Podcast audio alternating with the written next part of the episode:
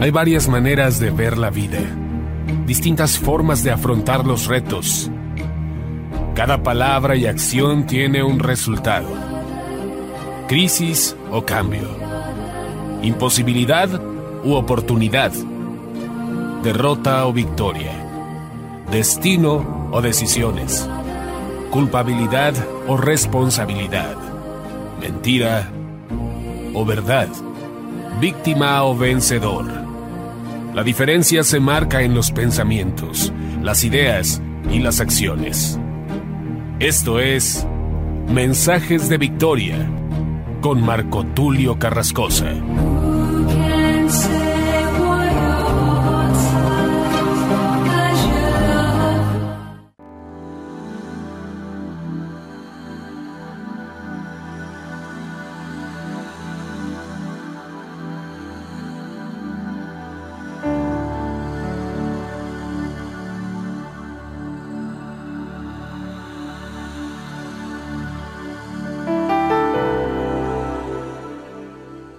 Bendiciones a todos, es un gusto saludarles nuevamente a través de la radio, a través de internet y poder llegar hasta ustedes para compartirles el poderoso mensaje de la palabra de Dios. Hoy estoy compartiéndoles el episodio número 34 de la serie Entendidos en los tiempos. A este episodio lo he titulado La sana doctrina y la salvación. A veces pensamos que la sana doctrina nada tiene que ver con la salvación y definitivamente es todo lo contrario. La sana doctrina tiene que ver con la salvación porque si hablamos de doctrina, como lo explicaba en el mensaje anterior, si hablamos de la enseñanza, la instrucción de Jesús para nosotros, es la única forma entonces de poder tener salvación, guardando la palabra de Dios. Por esto Jesús dijo, enseñándoles que guarden todas las cosas que os he mandado, y he aquí que yo estoy con ustedes todos los días hasta el fin del mundo. También Jesús le dijo a sus discípulos, Ustedes son mis amigos si hacen lo que yo les mando. Entonces no podemos dividir la sana doctrina y la salvación. Es, es un error, es como pensar que podemos ser salvos sin guardar la fe. La escritura habla de la carrera de la fe, de la batalla de la fe. Y la fe tiene que ver con instrucción, con sabiduría, con ciencia, con entendimiento espiritual. Entonces la sana doctrina está de la mano con la salvación. Si yo no tengo la sana doctrina, si yo no tengo la enseñanza de Jesús, entonces yo no he sido libre y yo no he sido salvo. Si tengo la sana doctrina, si la guardo, si persevero en la fe, entonces yo tengo salvación. Por esto el mensaje de hoy se titula La sana doctrina y la salvación. Te invito a que estudies muchos pasajes bíblicos. Yo trato de leerte siempre la escritura y darle seguimiento muy detallado a los mensajes. Sin embargo, yo te invito de manera muy especial a que tú tengas un estudio bíblico en tu casa. Que tú estudies Mateo, Marcos, Lucas, Juan estudies los evangelios, que estudies las cartas del apóstol Pablo, del apóstol Pedro, del apóstol Judas, del apóstol Juan, el Apocalipsis, que estudies la escritura. Porque todo lo que te estoy compartiendo es palabra de Dios. Sin embargo, si tú no tienes un soporte bíblico, entonces no vas a tener discernimiento. Hay un ejemplo de una mujer en un banco que sabía identificar los billetes falsos. Ella podía recibir un fajo de billetes y se le ponían tres billetes falsos, ella sabía identificar esos tres billetes falsos solamente con tocarlos. Cuando ella estaba contando y tocaba un billete falso, lo apartaba. Y entonces le preguntaron, ¿cómo puedes identificar los billetes falsos sin tener la maquinaria necesaria, sin tener rayos, infrarrojo o bien algún tipo de detector, sea una tinta, etcétera? Ya ve que utilizan también unos plumones para identificar los billetes falsos. Y la mujer respondió fácilmente, yo conozco los billetes verdaderos. Conociendo los billetes verdaderos, cuando yo encuentro un billete que no es como el verdadero, entonces lo identifico rápidamente como un billete falso. De la misma manera, una persona que conoce el Evangelio, que conoce el verdadero Evangelio, cuando le presentan otro Evangelio, lo identifica rápidamente. De esto se trata nuestro crecimiento, que nos fundamentemos en la Escritura y como dice el libro de Efesios, edificado sobre el fundamento de apóstoles y profetas, siendo la principal piedra del ángulo Jesucristo mismo. Este libro o esta carta a los Efesios es importante y sobre todo es necesario que nosotros veamos el tema de la sana doctrina no como muchos lo ven, como algo religioso, como algo farisaico, ya van a empezar con su sana doctrina. No estoy hablando de eso. La sana doctrina es la enseñanza pura de nuestro Señor Jesucristo. Entonces, hablar de sana doctrina es hablar de la instrucción de la palabra de Dios. Si la gente no quiere aceptar la sana doctrina es porque no quiere aceptar a Jesús. Y si tomo de Jesús solamente lo que me agrada y acomodo algunas cosas a mi propia conveniencia, entonces no estoy viviendo conforme a la palabra de Dios. Es por esto necesario que llevemos a reflexión lo que te voy a compartir el día de hoy. Antes de entrar al mensaje quiero que hagamos una breve oración y le pidamos al Espíritu Santo que este mensaje traiga libertad, prosperidad, salvación y sobre todo traiga fortalecimiento en el Espíritu Santo. Oramos a Dios. Padre amado, te doy gracias en el nombre de Jesús por tu palabra. Gracias por este tiempo. Gracias por la unción que tú nos das. Te pido, Padre, que este mensaje titulado La sana doctrina y la salvación sea de edificación para los oyentes. Trae libertad, trae sanidad, trae liberación. Te lo pedimos, Señor. Que se cumpla esa palabra que dice, conoceréis la verdad y la verdad os hará libres. Que seamos libres en el nombre de Jesús conforme a tu palabra. Y decimos, amén, aleluya. Hoy quiero compartirte tres palabras clave relacionadas a este mensaje, a este episodio 34, la sana doctrina y la salvación. Quiero señalarte que quien predica otro evangelio diferente al evangelio de nuestro Señor Jesús es anatema. Ahora, ¿qué significa anatema? Anatema de latín, anatema, y este del griego, abaeua, es una manera de, de interpretarlo, en este caso del griego o del latín. Obviamente no sé griego, pero quiero leer lo que dice. Vienen unas letras un poco difíciles de entender para quienes no sabemos griego, pero me parece que la pronunciación es abaeua. En este caso, esta palabra significa maldito, apartado. Significa etimológicamente ofrenda, pero su uso principal equivale al de maldición. En el sentido de condena a ser apartado o separado, cortado como se amputa un miembro de una comunidad de creyentes. Anatema que es también un objeto maldito o una maldición. Veamos lo que dice el libro de Josué en el capítulo 7, el pecado de Acán. ¿Cuántos recuerdan este pasaje tan interesante en la Biblia? Voy a leer algunos versos y quiero que reflexionemos en eso. Pero los hijos de Israel cometieron una prevaricación en cuanto al anatema, porque Acán, hijo de Carmi, hijo de Sabdi, hijo de Sera, de la tribu de Judá tomó del anatema y la ira de Jehová se encendió contra los hijos de Israel. Después Josué envió hombres desde Jericó a Jai, que estaban junto a, Betabén, hacia el oriente de Betel, y les habló diciendo, Subid y reconoced la tierra, y ellos subieron y reconocieron a Jai. Y volvieron a Josué y le dijeron, no suba todo el pueblo, sino que suban como dos mil o tres mil hombres, y tomarán a Jai, no fatigues a todo el pueblo yendo allí, porque son pocos. Ellos subieron, estoy parafraseando el pasaje, pero luego dice que los de Jai mataron de ellos a unos 36 hombres y los siguieron desde la puerta hasta Sebarim y los derrotaron en la bajada, por lo cual el corazón del pueblo desfalleció y vino a ser como agua. Entonces Josué rompió sus vestidos y se postró en tierra sobre su rostro delante del arca de Jehová hasta caer la tarde. Él y los ancianos de Israel y echaron polvo sobre sus cabezas.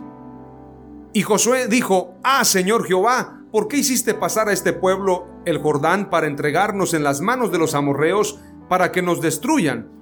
Ojalá nos hubiéramos quedado al otro lado del Jordán. Ay, Señor, ¿qué diré, ya que Israel ha vuelto la espalda delante de sus enemigos? porque los cananeos y todos los moradores de la tierra oirán y nos rodearán y borrarán nuestro nombre de sobre la tierra. Y entonces, ¿qué harás tú a tu grande nombre? Y Jehová dijo a Josué, levántate, ¿por qué te postras así sobre tu rostro?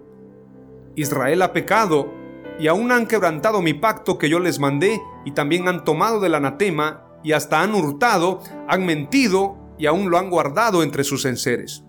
Por esto los hijos de Israel no podrán hacer frente a sus enemigos, sino que delante de sus enemigos volverán la espalda, por cuanto han venido a ser anatema, ni estaré más con vosotros, si no destruyereis el anatema de en medio de vosotros.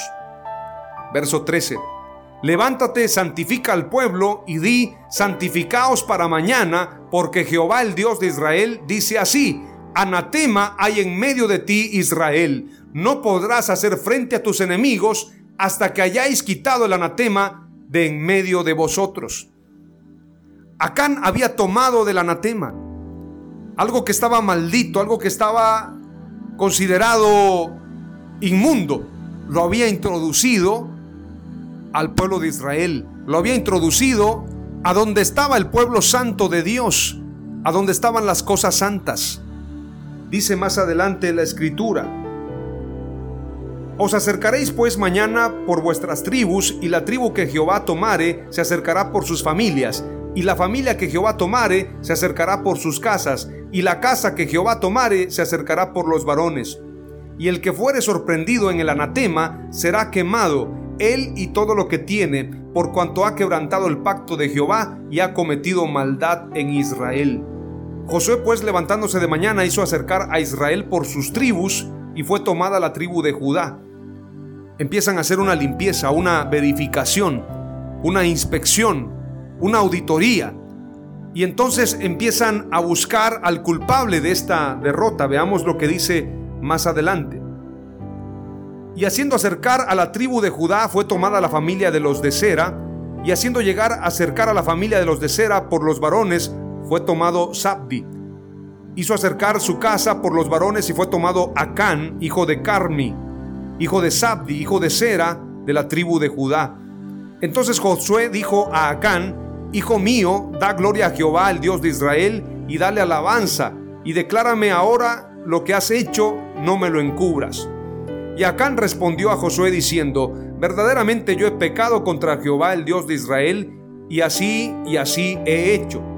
Pues vi entre los despojos un manto babilónico muy bueno, y doscientos ciclos de plata, y un lingote de oro de peso de 50 ciclos, lo cual codicié y tomé, y he aquí que está escondido bajo la tierra en medio de mi tienda, y el dinero debajo de ello. Y Josué entonces envió mensajeros, los cuales fueron corriendo a la tienda, y aquí estaba escondido en su tienda el dinero debajo de ello.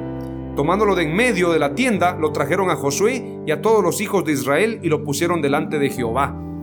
Acán había tomado esto codiciable, este manto babilónico, estas riquezas, estos beneficios para él. Sin importarle el pueblo, sin importarle la presencia de Dios, había buscado el beneficio personal antes de pensar en la presencia de Dios y en el pueblo de Israel que iban a una batalla. Esto es lo mismo que ha pasado hoy en día con la iglesia. Cuando hay algunos que buscan su beneficio personal y no el beneficio de la iglesia en general y no la santidad y no la verdad de Dios los que buscan esos mantos babilónicos, esos mantos de coberturas de hombres, esos mantos que promueven un crecimiento personal, pero no el crecimiento espiritual conforme a la palabra de Dios. De esa manera que Acán pecó, así muchos se han pervertido buscando sus propios beneficios. Veamos lo que dice la escritura más adelante acerca de la gran consecuencia de este pecado de Acán. Y tomándolo de en medio de la tienda, lo trajeron a Josué y a todos los hijos de Israel, y lo pusieron delante de Jehová.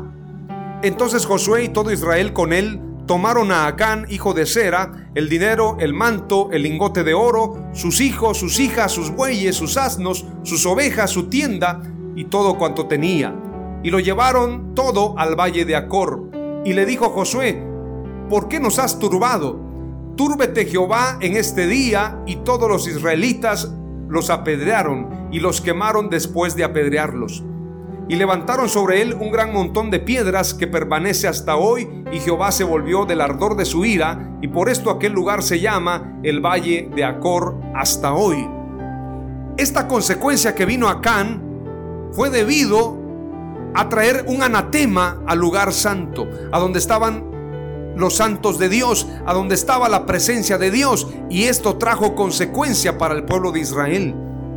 Hoy en día muchos anatemas están en la iglesia, muchas mentiras. Se habla tanto de dinero, se habla de prosperidad, se habla de beneficios personales, se habla de descubrir el campeón que hay en ti, se habla de liderazgo personal, se habla de fama, pero no se habla de la verdadera santidad.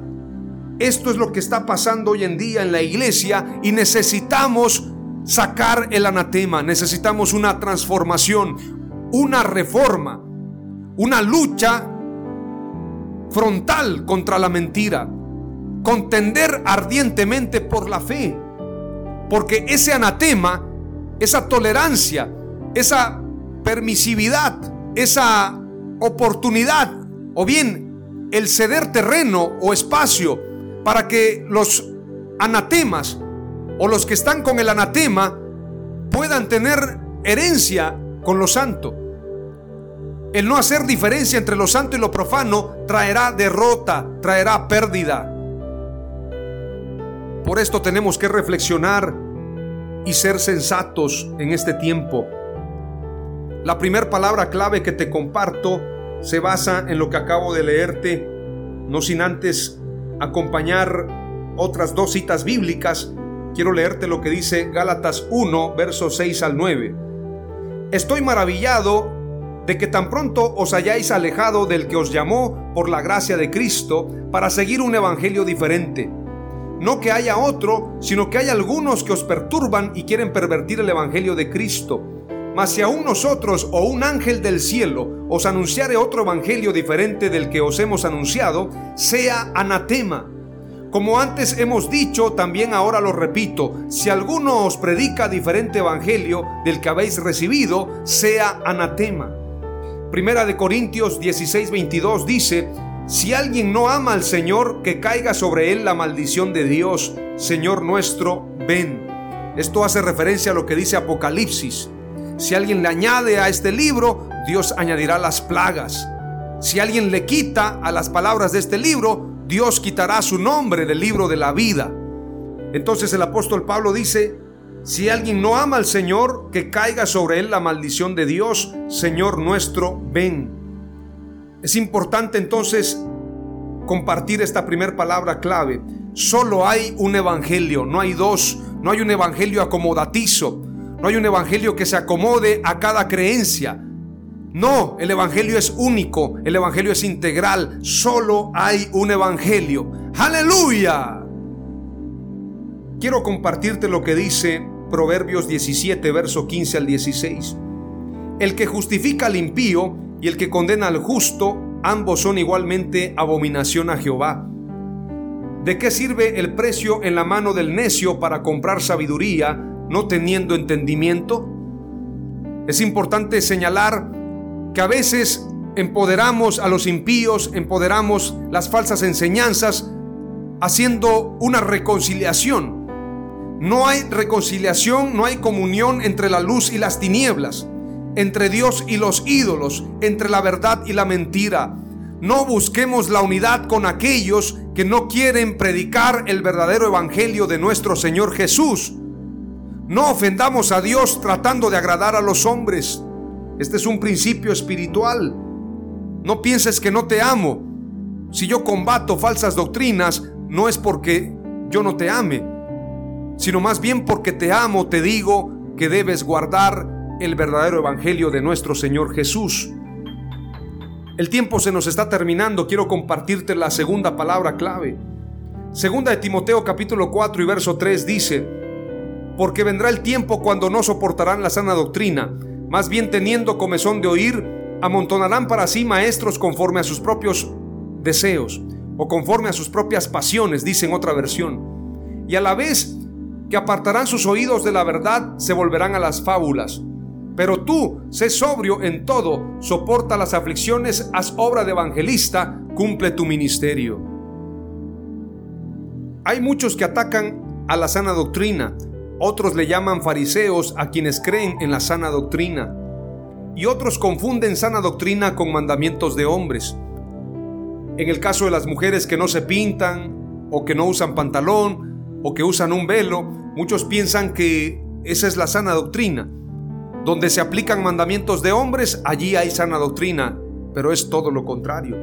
La sana doctrina son las enseñanzas de nuestro Señor Jesús. La sana doctrina es la enseñanza pura de Jesús y quien desecha la sana doctrina desecha a Jesús. Primera de Timoteo capítulo 6 verso 3 en adelante dice, si alguien enseña algo diferente y no se conforma a las sanas palabras de nuestro Señor Jesucristo y a la doctrina que es conforme a la piedad, se ha llenado de orgullo y no sabe nada.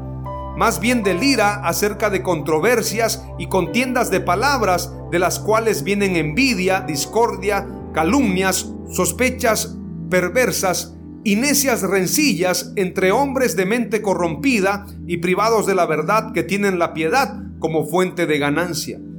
Si estás en la verdad tienes salvación y si no la tienes estás condenado. Primera de Timoteo 6, verso 6 en adelante, dice, Sin embargo, grande ganancia es la piedad con contentamiento, porque nada trajimos a este mundo y es evidente que nada podremos sacar. Así que teniendo el sustento y con qué cubrirnos, estaremos contentos con esto porque los que desean enriquecerse caen en tentación y trampa y en muchas pasiones insensatas y dañinas que hunden a los hombres en ruina y perdición. Porque el amor al dinero es raíz de todos los males, el cual codiciando algunos fueron descarriados de la fe y se traspasaron a sí mismos con muchos dolores. La palabra clave número dos que te comparto es la siguiente. La sana doctrina es la verdad de Jesús.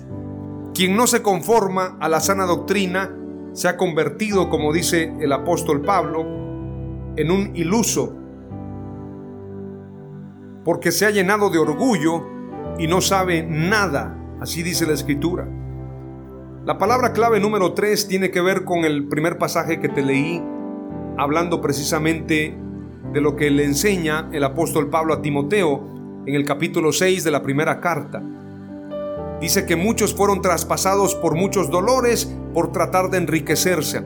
Las falsas doctrinas y falsas enseñanzas tienen una motivación, agradar el oído del pueblo. Y el pueblo aporta recursos, el pueblo bendice, o bien, vamos a usar otra palabra, no bendecir, el pueblo favorece a aquellos que les comparten lo que sus oídos con comezón quieren oír. Lo que sus oídos llenos de basura quieren escuchar.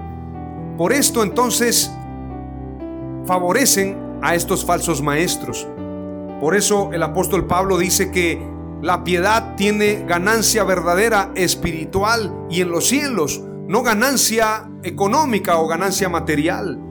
Y le dice claramente a Timoteo que haga la diferencia en cuanto a eso. Dice claramente, porque los que desean enriquecerse caen en tentación y trampa, y en muchas pasiones insensatas y dañinas que hunden a los hombres en ruina y perdición.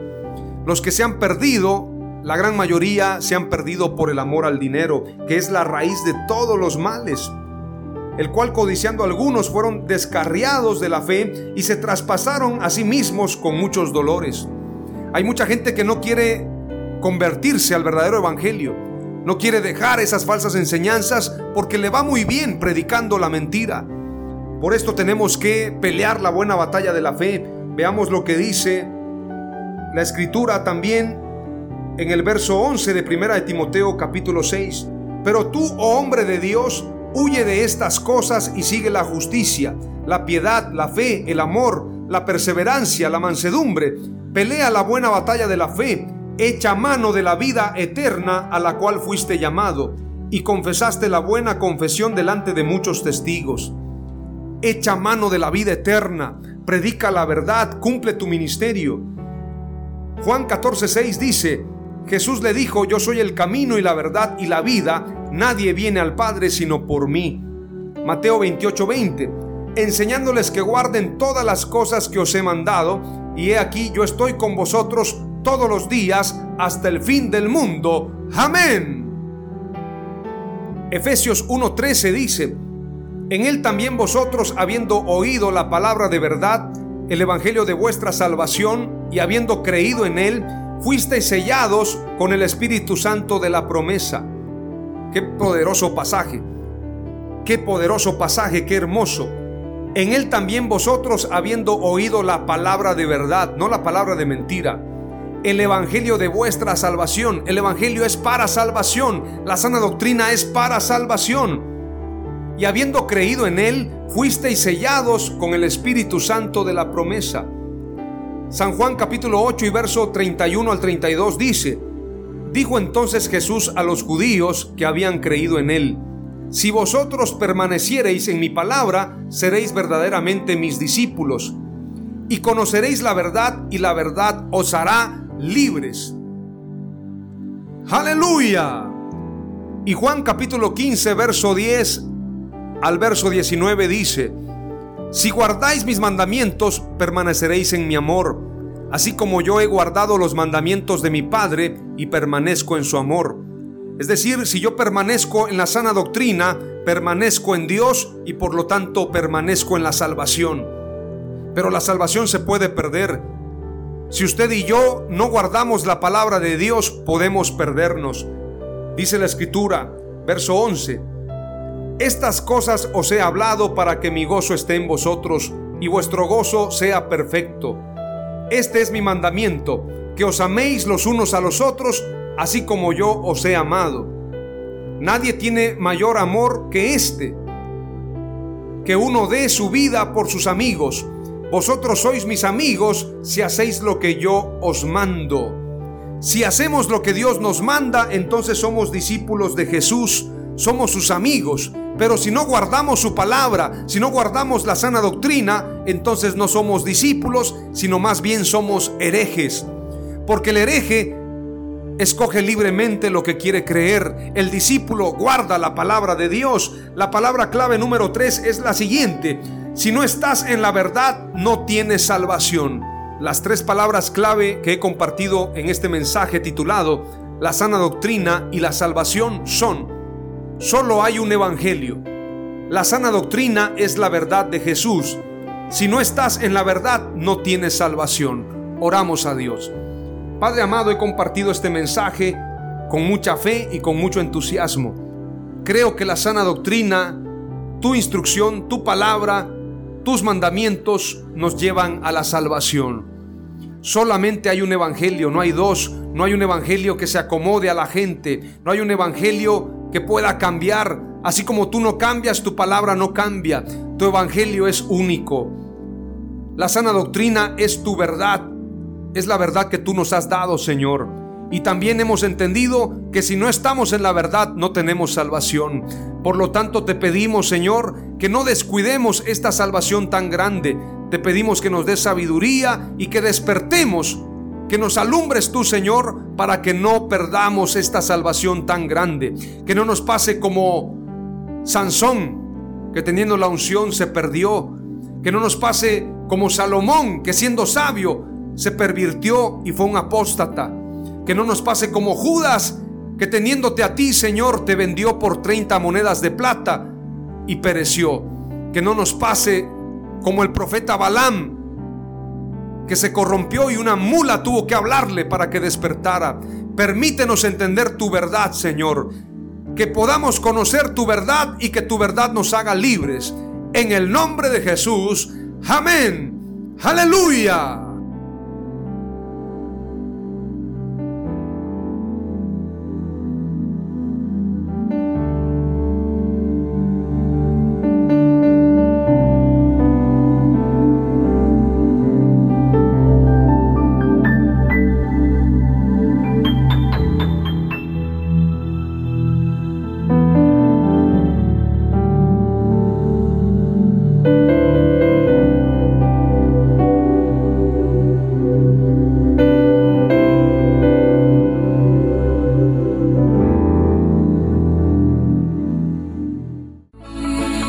Fue Mensajes de Victoria con Marco Tulio Carrascosa. Gracias por escucharnos y seguirnos en nuestras redes sociales. Si deseas invitarnos a tu ciudad, escríbenos por inbox o al WhatsApp 961 66 882 99 961 66 882 99.